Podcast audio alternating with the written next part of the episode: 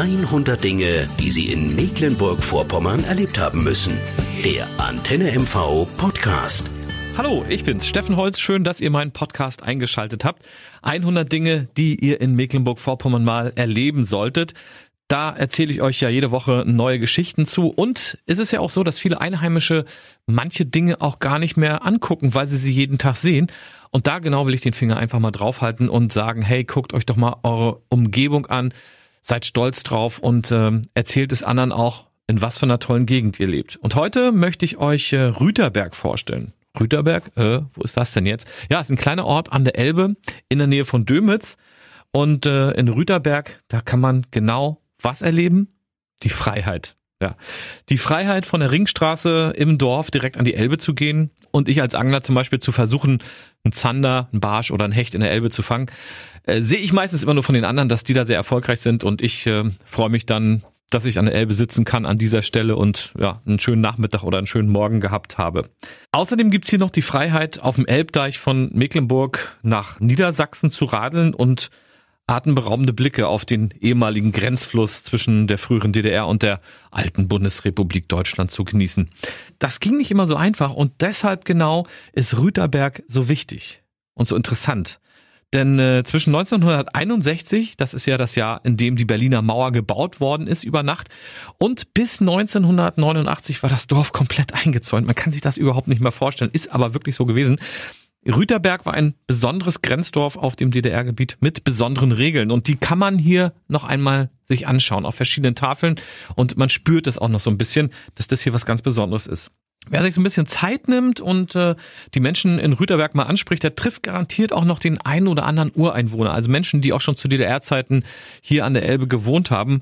Und äh, die können erzählen, wie abgeschnitten die Rüterberger in der DDR-Zeit gelebt haben.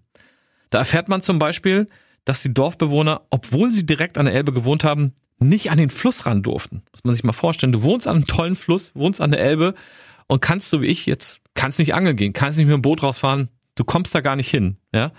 Aber auch in die andere Richtung ging es nicht so einfach. Auch das Verlassen des Dorfes in die östliche Richtung, das war ständig ein Problem. Da brauchte man nämlich einen gültigen Ausweis, einen Passierschein und äh, man durfte nur zwischen 5 und 23 Uhr raus aus Rüterberg aus der eingezäunten Republik. Ja.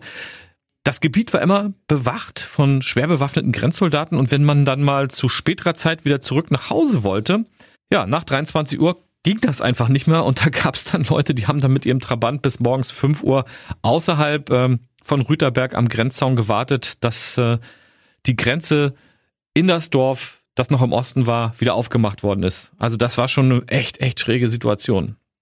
Ja, und heute erinnert man sich kaum noch dran. Ein bisschen was zu sehen ist auch noch von diesen Grenzzäunen, die es da gab. Die hat man symbolisch heute direkt an der Elbe unten mit ein paar Elementen auch nochmal hingestellt und äh, damit man sich eine kleine Vorstellung machen kann, wie das damals war in Rüterberg. Eine unvorstellbare Trennungssituation muss das gewesen sein.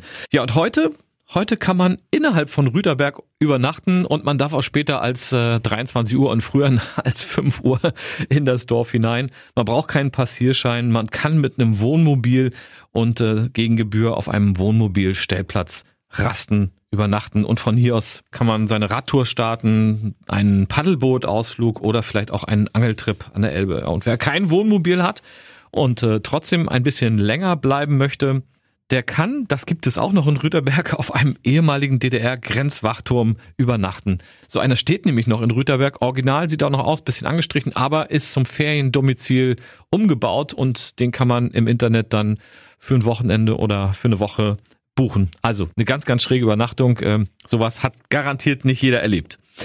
Ja, ein Tipp von mir noch, Fahrrad mit nach Rüterberg nehmen und von hier aus äh, Touren nach Dömitz oder zu den Nachbarn nach Niedersachsen mal starten. Radwege sind manchmal so ein bisschen sandig, aber sie sind richtig gut ausgeschildert und äh, sind auch gut zu befahren. Und äh, zum Angeln kann man in Rüterberg, ja, das geht ja jetzt, bis fast an die Elbe fahren und äh, erreicht vom ausgeschilderten Parkplatz zu Fuß die Angelstellen auf den Buhnen. Die kann man dann schön abwandern und dann gucken, ob man den Zander findet. Denn der Zander, das noch für unsere Angler mit auf den Weg, ist ein Fisch.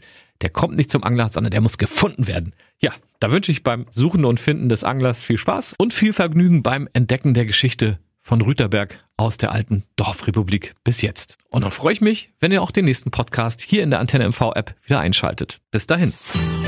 Neugierig auf Mecklenburg-Vorpommern geworden? Noch mehr Geschichten über die schönsten Dinge bei uns im Land hören Sie in der nächsten Folge der Antenne MV Podcast.